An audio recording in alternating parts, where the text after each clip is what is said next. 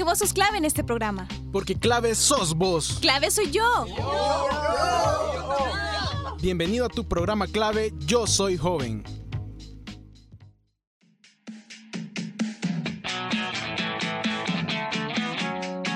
Hola, muy buenas, sean bienvenidos y bienvenidas a su programa clave Yo Soy Joven. Yo soy Giovanni de León y como siempre me da el gusto estar acá compartiendo esta media hora con ustedes. Estamos en sábado 20 de marzo, ya, qué rápido pasa el tiempo, me parece increíble. Incluso el año los, yo siento que va súper rápido, pero bueno. Este día les corresponde a la sección de educación que nos trae un tema muy pero muy interesante. Y si ustedes son como yo, estarán súper pero súper emocionados de escucharlo. Estos temas de educación son muy buenos porque en clave no nos quedamos solamente en el marco del sistema educativo formal, sino que siempre buscamos temas en los que genuinamente aprendemos cosas nuevas. Por ejemplo, si hemos hablado de cuestiones del sistema académico en sí, como la vez que hicimos un resumen de lo que es la prueba Avanzo que se realizó el año pasado, o también hemos conocido la vida del gran Paulo Freire, pero también hemos hablado sobre el Día Internacional de la Eliminación de la Violencia contra la Mujer y otros parecidos. Por eso, esta vez, nuestra compañera de la sección de educación nos hablará sobre la inteligencia emocional. Vamos a escuchar sobre qué es la inteligencia emocional. ¿Saben qué es? Bueno, de mi parte yo he escuchado un poco. Tengo la idea que se refiere como a cómo manejamos nuestras emociones o cómo exteriorizamos nuestras emociones o algo así. A quienes nos siguen en nuestras redes sociales, esta semana les preguntamos qué saben sobre la inteligencia emocional o para ustedes qué es. Todas sus respuestas y opiniones las van a escuchar en el programa de hoy y también van a quedar aclaradas todas las dudas. Bueno, al menos esa es la intención. Muchas gracias a todas las personas que nos enviaron sus preguntas y comentarios. Seguramente ya quieren escuchar este programa, así que yo voy cediendo micrófono a sección, así que adelante.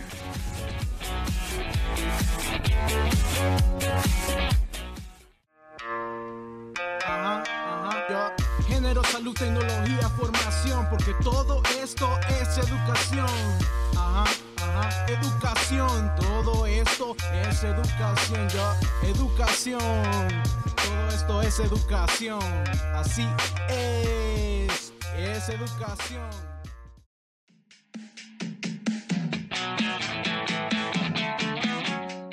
Gracias Giovanni por la introducción. Yo soy Ariela y espero que se encuentren muy bien y estén listos para el programa del día de hoy. Yo estoy súper lista y llena de información, así que ¿qué les parece si comenzamos? Como dijo mi compañero en la conducción, este día vamos a hablar sobre la inteligencia emocional. Bueno, a mí este tema me parece muy importante ya que lo he escuchado en diferentes conversaciones y mucha gente lo menciona también, pero eh, nos hemos detenido a pensar, ¿realmente sabemos qué es la inteligencia emocional?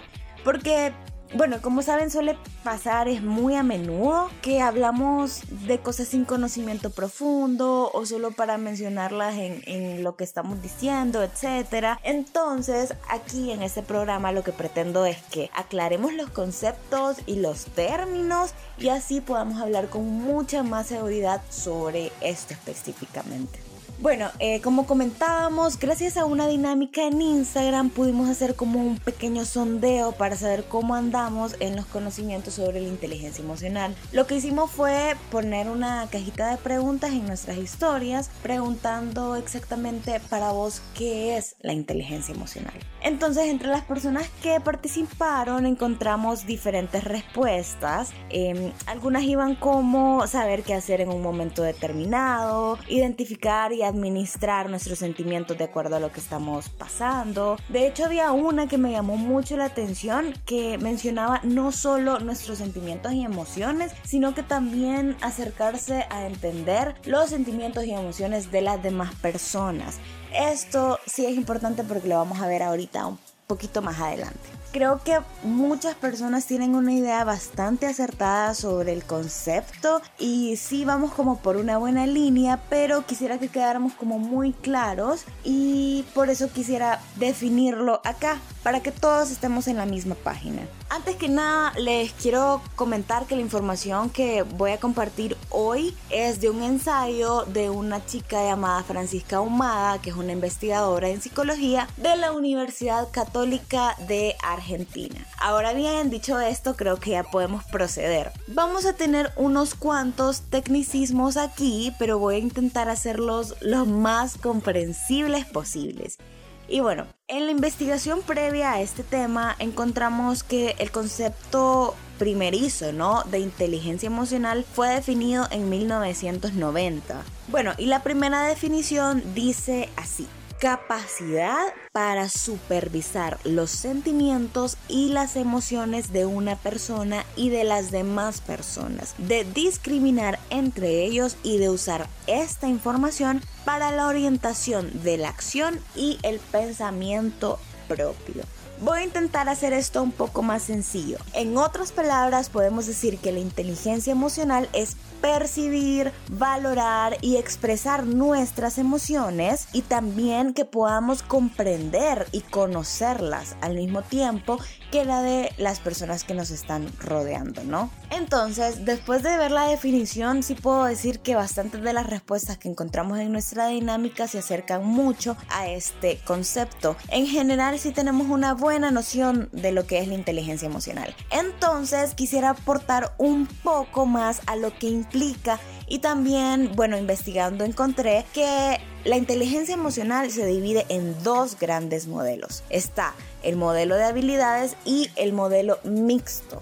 Vamos a ver qué implica cada uno de estos modelos. Empecemos por el de habilidades. Bueno, según el ensayo que les comenté antes, este modelo contiene cuatro competencias. La primera es la habilidad para percibir las emociones propias y de los demás. La segunda es la habilidad de usar las emociones para facilitar la toma de decisiones. La tercera es la habilidad también para conocer las emociones. Y la última es la habilidad para regular las emociones propias y de los demás. Con este modelo quiero comentarles que la psicología considera que la inteligencia emocional tiene que ser vista y medida más como un tipo de inteligencia, porque se pone en práctica tanto la cognición, que bueno, con cognición nos referimos a cómo percibimos los sucesos y lo que pasa a nuestro alrededor, y también con la emoción. Quizás para estar un poco más claros en todo lo que esto implica y estas cuatro competencias les voy a poner un ejemplo. Bueno, sabemos que nuestras emociones pueden ser alegría, pueden ser enojo, tristeza. Entonces, lo que tenemos que hacer es identificarlos. ¿Qué estoy sintiendo en este momento? En este momento estoy enojada. Bueno, saber que si estoy enojada, las decisiones que tome a partir de cómo me siento van a significar mucho, ¿no? Que probablemente eh, yo tenga que tomar una decisión y saber que si estoy molesta va a influir en las acciones que tome y en lo que pase después, ¿no? Entonces, eh, más que todo, la inteligencia emocional es eso, identificar cómo estamos y saber a qué nos va a llevar esa emoción o sentimiento. Y bueno, eh, recapitulando un poco, este es el modelo de habilidades. Eh, ahora vamos a ver el modelo mixto. Esto lo, bueno, voy a tratar de ser muy clara, pero sí lo repito porque sí la explicación puede ser un poco tediosa, eh, puede ser como abrumante, estamos como expuestos a muchos términos, entonces sí hay que ir como poniendo atención y para que no nos perdamos, quiero ser lo más clara posible. Entonces, el modelo mixto, bueno, la diferencia entre el modelo de habilidades es que la inteligencia emocional la ve como un rasgo, o sea que esto ya implica características de la personalidad. Para este modelo se combinan como las dimensiones de la personalidad, que es lo que comentaba, con las habilidades emocionales. Y aquí entran como los rasgos de comportamiento, esto me refiero a la empatía, la asertividad, el optimismo, impulsabilidad, la extroversión, motivación, entre muchos otros, ¿no?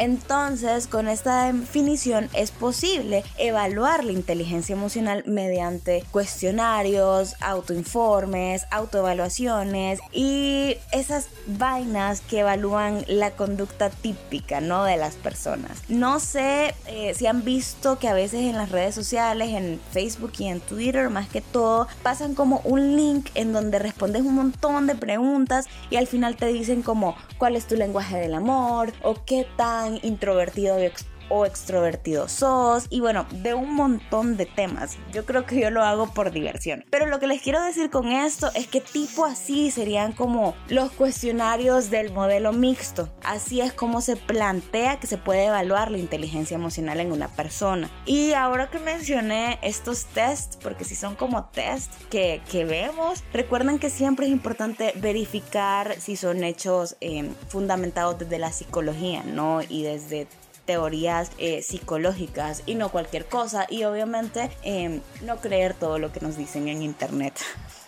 Ahora, bueno, antes de avanzar con el tema, solo quiero dejar un comentario importante y es que hay muchas polémicas respecto a estos dos modelos, porque, bueno, como si hay que verlos por separado o si uno es complementario del otro o si parten de la misma teoría. Bueno, son un montón de argumentos y contraargumentos, pero hay que resultar que si bien existe una relación entre la inteligencia emocional y los rasgos de la personalidad, la inteligencia emocional no se debe entender así o sea, como un rasgo, sino que es más eh, como una habilidad emocional y así es como debería ser considerada ahora sí, siguiendo. Esta es más o menos una introducción que yo creo que era muy necesaria porque la verdad eh, lo que buscaba era hablar también sobre la salud mental, pero quería hacer como esa relación de inteligencia emocional y salud mental y para ello necesitaba definir ¿no? los conceptos principales. Entonces, como ya hablamos de inteligencia emocional y la definimos, quiero hacer lo mismo con el concepto de salud mental.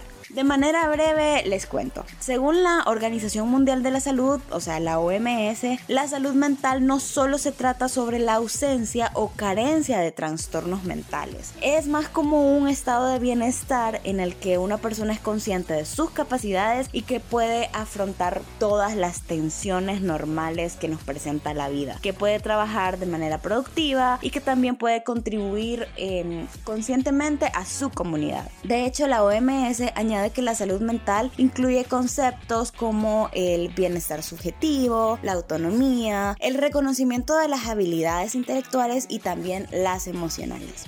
Bueno, quería traer esta relación a la mesa porque de hecho por un lado se han investigado hallazgos que demuestran una correlación positiva entre inteligencia emocional y salud mental, pero por el otro eh, hay casos que demuestran todo lo contrario, o sea que hay una correlación negativa entre ambos. Entonces, em, sí, es como un tema que hay que investigar mucho y de hecho hay muchos estudios que afirman que niveles elevados de inteligencia emocional se relacionan significativamente con bienestar emocional y salud mental. O sea que esta eh, sería una relación, ¿cómo se dice? Directamente proporcional, como entre más emocionalmente inteligente sos, mejor va a ser tu salud mental. Esto nos lleva a que, bueno, los niveles bajos de inteligencia emocional se relacionan con ciertos problemas emocionales como ansiedad, depresión, estrés, eh, ya sean también problemas de personalidad y un poco la tendencia a conductas adictivas. Entonces, esto era lo que les comentaba hace un momento, ¿no? Que estos estudios afirman que las personas emocionalmente inteligentes tienen una mejor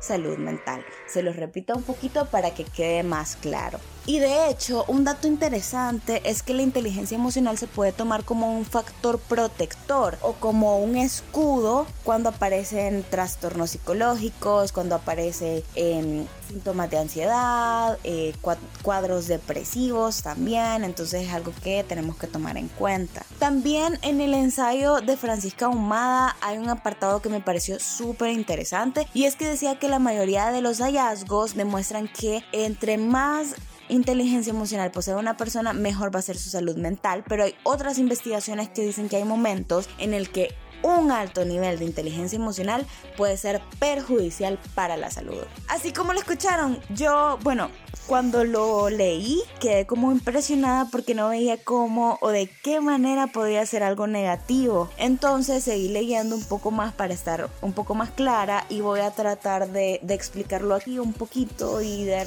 ser lo más clara posible. Bueno, sí, resulta que sí, la inteligencia emocional puede ayudarnos a reducir el estrés, pero no en todas las personas. Y esto se debe a que, bueno, eh, personas con altos niveles de percepción de inteligencia emocional pueden verse un poco más vulnerables ante los efectos del estrés. Eh, para entenderlo un poco mejor lo pongo así. Las personas con menos percepción de inteligencia emocional no se ven a sí mismas como personas deprimidas, como personas ansiosas, como personas ansiosas o desesperanzadas. Entonces tiene que ver como más que todo con la percepción que tenga cada persona de sí misma, ¿no? Creo que los temas relacionados a la salud mental son un poco complicados y también delicados porque tiene que ver mucho con las experiencias individuales, con el crecimiento y desarrollo de cada persona y un montón de cosas más que implican, ¿no? Por eso me interesaba poner sobre la mesa la inteligencia emocional, los modelos y su relación con la salud mental. Quería dejar un poco claro, eh, como también de manera breve, este asunto porque es un tema que da para mucho más y, podríamos sacarle mucho más el jugo. Pero sí, eh, ya es momento de ir cerrando y a mí lo que me queda es decir decirles que intentemos cuidar nuestro bienestar psicológico también. Intentemos cuidar nuestra salud mental porque es muy importante para nosotros y de pronto es un tema que queda aislado. Entonces, la inteligencia emocional sí es algo que podemos trabajar, es algo que podemos desarrollar en nosotros mismos y es todo un proceso, puede ser largo y es diferente para cada persona, pero sí hay muchas maneras en las que podamos eh, contribuir en esta parte de nosotros mismos, ¿no? Eh, de mi parte, gracias por escuchar y paso de nuevo a mi compañero en conducción.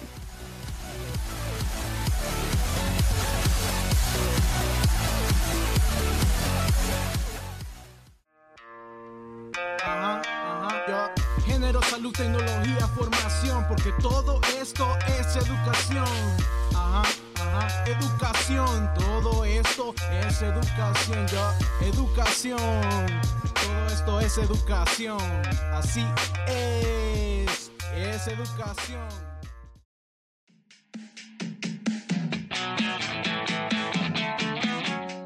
Muy bien, ahí teníamos a la sección de hoy. Gracias por el tema tan interesante. Bueno, yo ya estado pendiente de la dinámica en Instagram y las respuestas que obtuvimos y tenía la misma idea de muchos sobre la inteligencia emocional. De verdad no sabía que implicaba tantas cosas. Ahora que lo escucho, pues me estoy dando cuenta que sí es un tema bastante complejo. También pudimos medio tocar el tema de la salud mental y como colectivo también nos preocupa nuestro bienestar y el de ustedes. Antes de despedirnos, queremos dejarles unas recomendaciones de Flenny, una fundación de Argentina que lo que intenta es contribuir a la prevención y a la lucha contra las enfermedades neurológicas en la niñez. Tomamos esta vez recomendaciones de YouTube y acá les compartimos el audio en la voz de la doctora Elsa Costanzo, jefa del servicio de psiquiatra de Flenny, para cuidar la salud mental y emocional.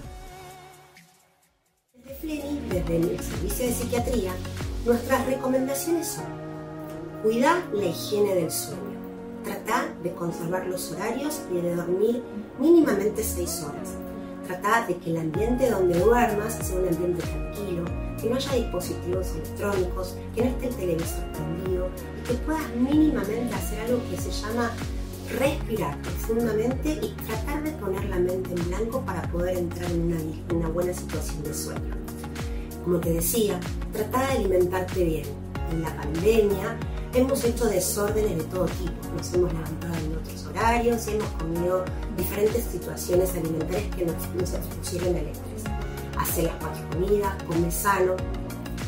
Y algo que digo que es muy importante, trata de estar conectado, pero en lo personal, en lo que podamos. Trata de llamar por lo menos una vez por día a algún familiar o algún amigo. El saber cómo está el otro, el hablar con otro, el que los otros sepan de nosotros es importante para cuidarnos. Si podés, salir a hacer actividad física. Si no, mínimamente ahora que están lindos los días, aprovecha para caminar un par de cuadras. Por último, y no menos importante, sino todo lo contrario, aprender a registrar qué le pasa a tus emociones. Empezá a fijarte y a registrar cómo te sentís. Si estás más nervioso que antes, si estás más enojoso que antes, si hay cosas que te ponen mal, si tenés grandes dificultades para hablar con alguien o no te salen las palabras, o tenés más ganas de llorar o más ganas simplemente de comer, Eso es un registro emocional. Fíjate qué es lo que te pasa y cuáles pueden ser identificables posibilidades que te generen esas alteraciones. Muy bien, ahí estaban las recomendaciones que si bien es cierto no son del Salvador, sí pueden aplicarse acá y son de parte de una fuente profesional. Ahora sí, yo creo que es momento de despedirnos. Gracias por escucharnos siempre. Recuerden que nos pueden encontrar en redes sociales como clave yo soy joven. Nos despedimos y los dejo con la recomendación musical de hoy que está a cargo de Taylor Swift. Esto es Cardigan. Nos escuchamos hasta la próxima.